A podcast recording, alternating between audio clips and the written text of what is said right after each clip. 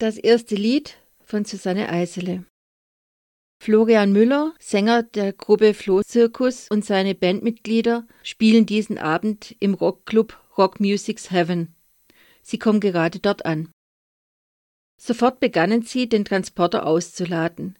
Weil es am meisten Zeit beanspruchte, bauten Steffen, Matze und Flo zuerst das Schlagzeug in der Mitte der Bühne auf, während Johannes und Ricky das Keyboard auf dessen Ständer hieften.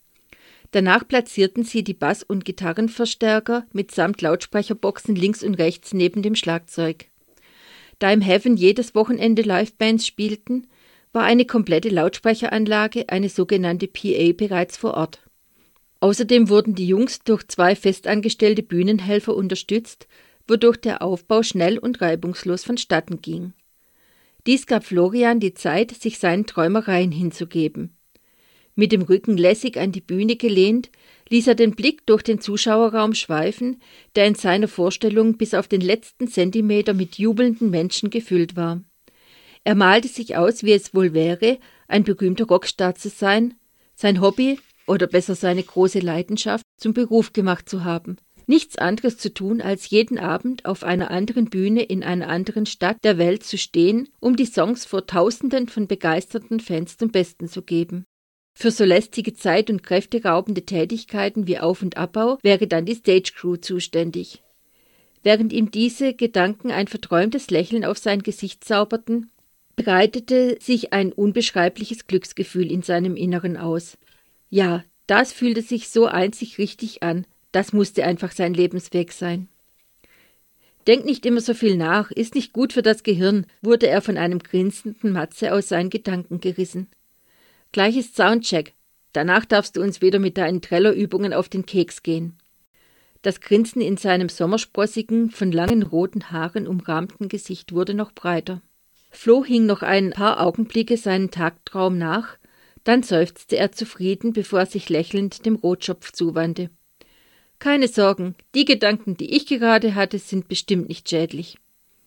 Auf dem Weg zur Bühne erzählte er dem Bassisten, was ihm soeben durch den Sinn gegangen war.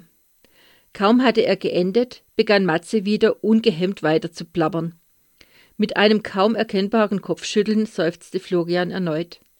Auf der Bühne angekommen, setzte er sich die In-Ear-Monitore in die Ohren.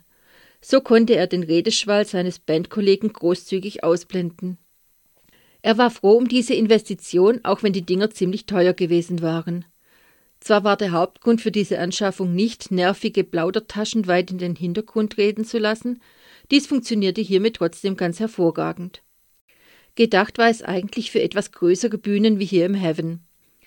Da blieben mit Hilfe dieser Technik Klang und Lautstärke stets konstant, egal wo auf der Bühne oder sogar unten im Publikum er sich gerade befand. Außerdem schirmte es die doch beachtliche Lautstärke von außen ab. Matze redete sich weiterhin seine Nervosität vom Leibe, wohl wissend, dass ihm höchstwahrscheinlich niemand besonders aufmerksam zuhörte. Das war aber auch nicht wichtig. Er gab ohnehin nur belangloses Zeug von sich. Hauptsache, er musste nicht dran denken, dass er gleich im Scheinwerferlicht stehen würde. War es erst einmal so weit, wurde er zur Rampensau, aber bis dahin würde er sich am liebsten in einem Mäuseloch verkriechen. Warum dies nach all den vielen Auftritten immer noch so war, konnte er sich nicht erklären. Um zu verhindern, dass er ins Grübeln verfallen konnte, erzählte er schnell einen Flachwitz. Unerwarteterweise lachte sogar jemand darüber. Er sah sich im Raum um, wen er damit erheitert hatte. Ah, einen der Helfer vom Club.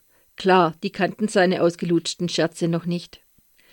Er stimmte kurz in das Lachen mit ein, bevor er sich seine Bassgitarre umhängte, um sie zu stimmen. Dann setzte auch er sich, wie bereits die anderen Bandmitglieder, die in ihr Monitore ein. Nach dem Soundcheck herrschte hinter der Bühne die übliche nervöse Unruhe.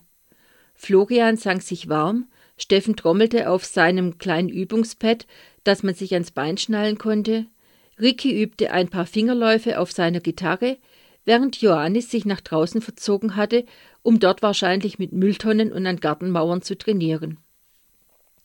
Max saß in einer Ecke, tippte abwechselnd auf seinem Smartphone und einem weiteren technischen Gerät herum, das er nur während des Soundchecks aus den Fingern gelegt hatte, was immer dies auch sein mochte.